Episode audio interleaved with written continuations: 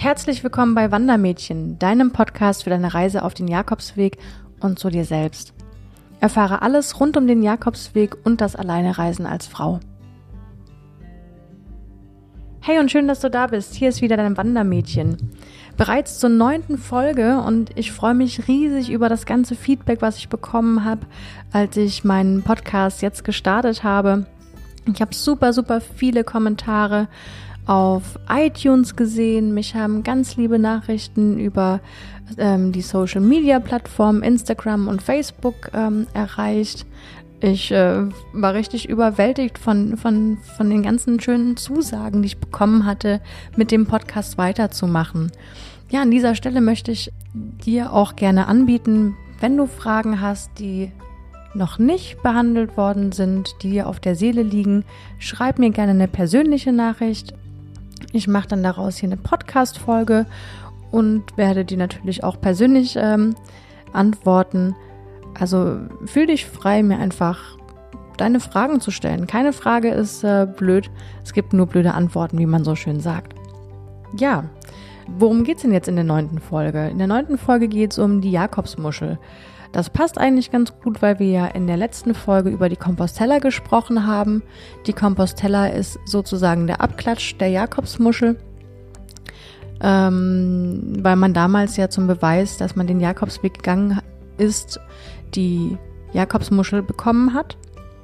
Das wurde aber durch die Compostella abgelöst, weil zu viele Betrüger meinten, sie müssten die Muschel fälschen und vor den Touren Santiagos ähm, verkaufen. Ja, und so ähm, ist die Compostella entstanden. So, wie ist denn jetzt aber die Jakobsmuschel überhaupt zum Leitsymbol des Jakobsweges geworden? Beziehungsweise zum Symbol und Zeichen des Schutzpatronen des heiligen Santiago, äh, des heiligen ähm, Jakobus. Ja, da ranken sich natürlich Legenden und Mythen und äh, Geschichten drumherum. Die bekannteste Geschichte um die Jakobsmuschel und wie sie zu ihrem Namen kam, belief sich wohl damals auf das Mittelalter wieder, als ein adliger Ritter die heiligen ähm, Gebeine des Jakobus auf dem Schiff ankommen sah, wollte er mit seinem Ross dem Schiff entgegenreiten. Also lief sein Ross ins Wasser, stieß ihn vom Sattel und er war dabei zu, zu ertrinken und ähm, ja, der heilige Jakobus ähm, ist dann wohl als Geist erschienen, hat ihn aus dem Wasser gezogen und der Ritter war übersät und überzogen von Jakobsmuscheln.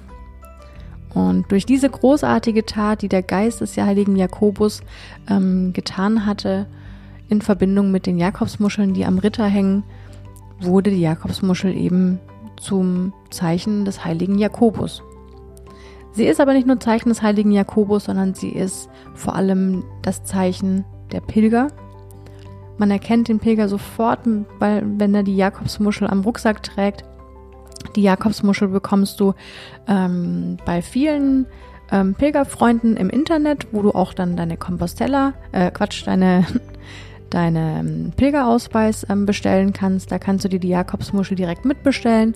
Oder wenn du zum Beispiel in äh, Saint-Jean-Pied-de-Port äh, startest, also den Camino Frances läufst, dann ähm, bekommst du sie dort im Pilgerbüro.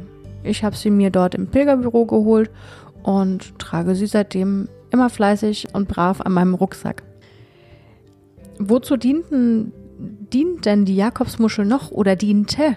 Denn andere Legenden sagen auch, dass damals die Pilger in der, im, im Mittelalter nach Santiago de Compostela gelaufen sind und dann noch weiter nach Finisterra ans Ende der Welt, um sich dort eine echte Jakobsmuschel aus dem Meer zu fischen.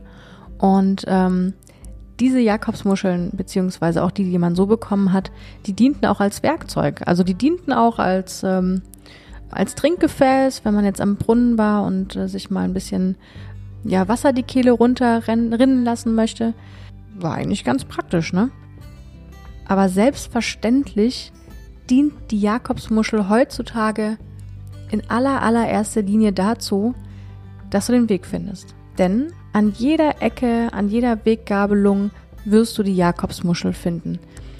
Sie ist gelb, Sie sieht eigentlich aus wie eine Sonne, aus der nur aus einer Seite die Strahlen rauskommen. Also halt wie eine Muschel, die auf der Seite liegt. Mit, ähm, mit, mit mehreren Fingerchen. Ja, und das ist das Zeichen, dem du ähm, deinem, deinem ganzen Jakobsweg hinterherlaufen wirst. Natürlich zusätzlich zu den gelben Pfeilen, die gehören dazu. Aber eben, ja, die Jakobsmuschel ist das Symbol, was dir den Weg zeigt. So, ich hoffe, ähm, ich konnte dir die Jakobsmuschel und die Legenden darum etwas näher bringen. In der nächsten Folge oder in einer der nächsten Folgen ähm, werde ich dir erzählen, wer überhaupt dieser Jakobus war. Was hat es denn überhaupt mit sich, mit dem auf sich? Dass es dann ein ganzes Wegenetz gibt. Warum sagt man mal wann Jakobsweg und wann, wann sagt man Wege nach Santiago?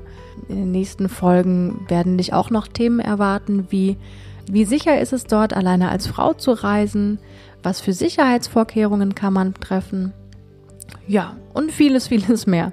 Und wie gesagt, solltest du noch darüber hinaus Fragen haben, schreib mich gerne persönlich an. Ähm, ich helfe dir super gerne und ja, vielen, vielen Dank fürs Zuhören. Ich hoffe, wir hören uns in der nächsten Folge wieder und bis dahin, buen camino, dein Wandermädchen.